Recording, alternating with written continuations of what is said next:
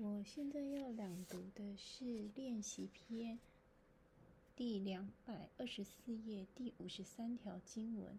心灵就适合去做专注的练习了。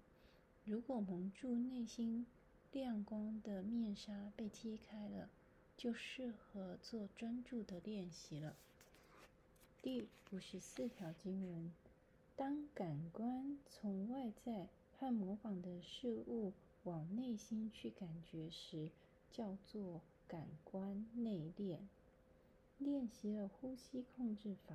心还未完全适应，因为还有其他事牵绊着我们，那就是感官。他老是更新说：“橱窗里有一个很棒的东西，来呀，何不把它买下来？”或是你有没有闻到很香的食物味道？准备好把你的手洗一洗，有些好吃的东西煮了，煮好了。心可能已经安静下来，可是鼻子还没有。当鼻子说有东西准备好的时候，舌头说唾液也准备好了，眼睛说我可不可以看一下？我们必须要有一条很好的缰绳，把这些不安分的感官拴在一起。在《博加梵歌》里描述了感官的战争，那是很奥妙的，如同战场一般。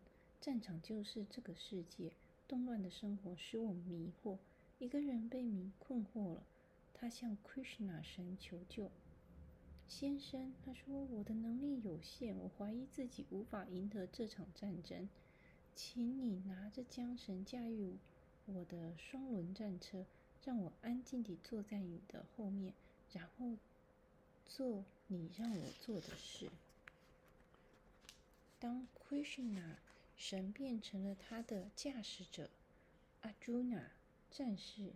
代表个别的自我变得非常稳定与平静。双轮战车的白马、眼、耳、鼻、舌、身这些感官应该为 Krishna 神服务。他们被缰绳控制了，除非他们被适当的约束，否则总会把心往外拖。当心从感觉的事物转往内在时，感官也从外在个别的事物向内转，因此允许感官往外看，他们会四处捕捉外界的纷纷扰扰。如果他们转向内心，则会看到内心的纯洁，而不会迷恋外界的形象色彩了。感官就像一面镜子，向外转就反映外在，向内转就反映内在纯洁之光。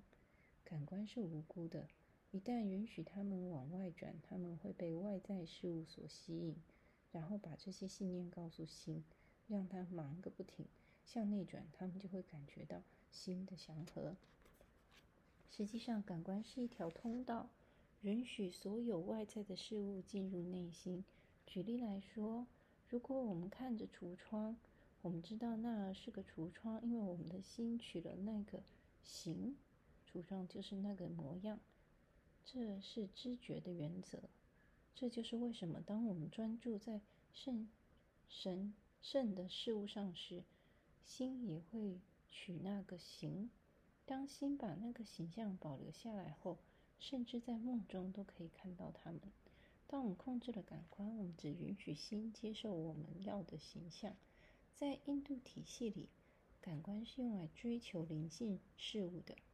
每个庙宇都有各种彩色的东西，漂亮的装饰，美丽的花，装饰在神像上的华丽服饰，闪亮的黄金双轮马车，可以说是眼睛的一大响宴。借由香的燃烧，迎合了鼻子；借由食物的奉献，满足了舌头。但是你的看和吃。都是借神之名，并因这些事而对他感恩。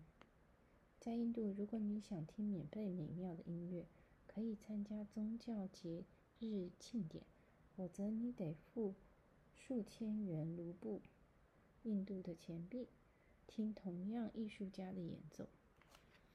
在庆典上，艺术家会会面对神像演奏，而非面对着人群。而供奉食物也是为了神准备的，祭拜之后大家才能食用。改观内敛是另一种控制心灵的方法。要想要得到控制的能力，不是那么容易。即使练了几年，也不要欺骗自己，认为你能够控制你的感官。任何时候，你都可能会失败。举例来说，如果一个男生想要过绝对的禁欲生活，他应该要离开女人，当然不需要讨厌女女人，但他不应该偶尔和女人交往。像看到姐妹时的亲吻或拥抱，虽然嘴里喊着姐妹，他的感官却会有不同的感觉。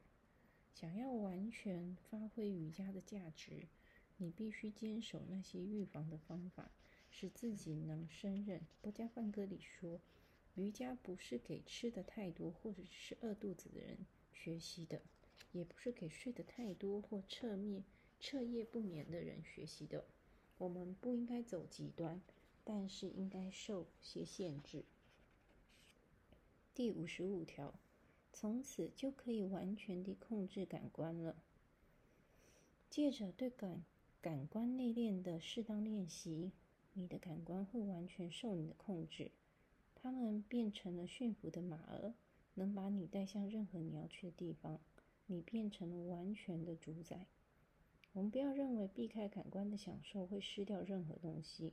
如果我们的感官想把我们拉往某处，我们该说不要，我不要满足你。